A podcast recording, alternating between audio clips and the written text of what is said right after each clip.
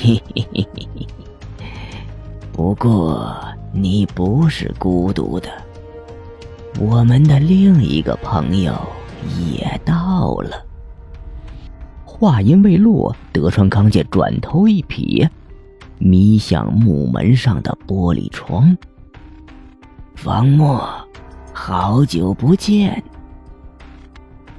方墨身体一滞，时隔多年，再次撞上德川康介的目光，那双苍白的眼睛像是极地里的冰雪，只是一眼，寒意就侵袭了他的全身。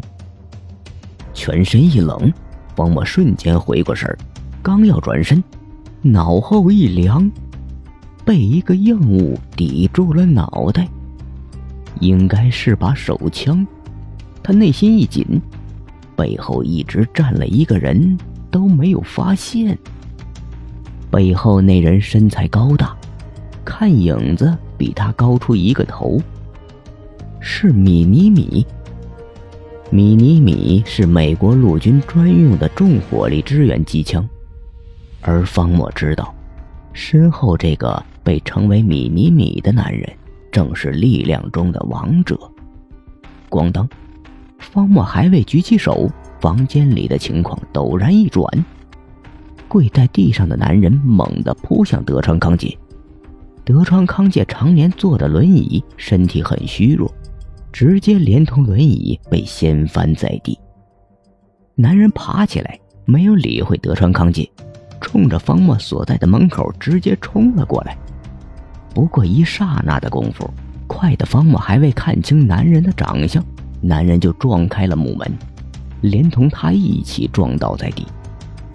男人之前受了很重的伤，这一扑又一撞，基本耗干了气力，压在方墨身上。嘴中不停的吐着鲜血，溅了方墨半脸。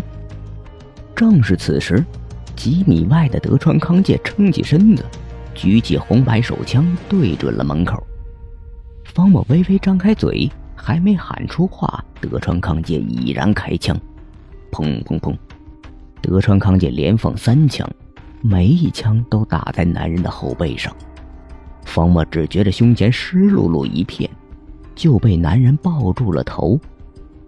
男人的声音很轻，很轻，方墨却听得一个字比一个字还要清晰，仿佛每一个字都刻在了他的心里。男人用尽最后的力气说：“永远不要放弃。”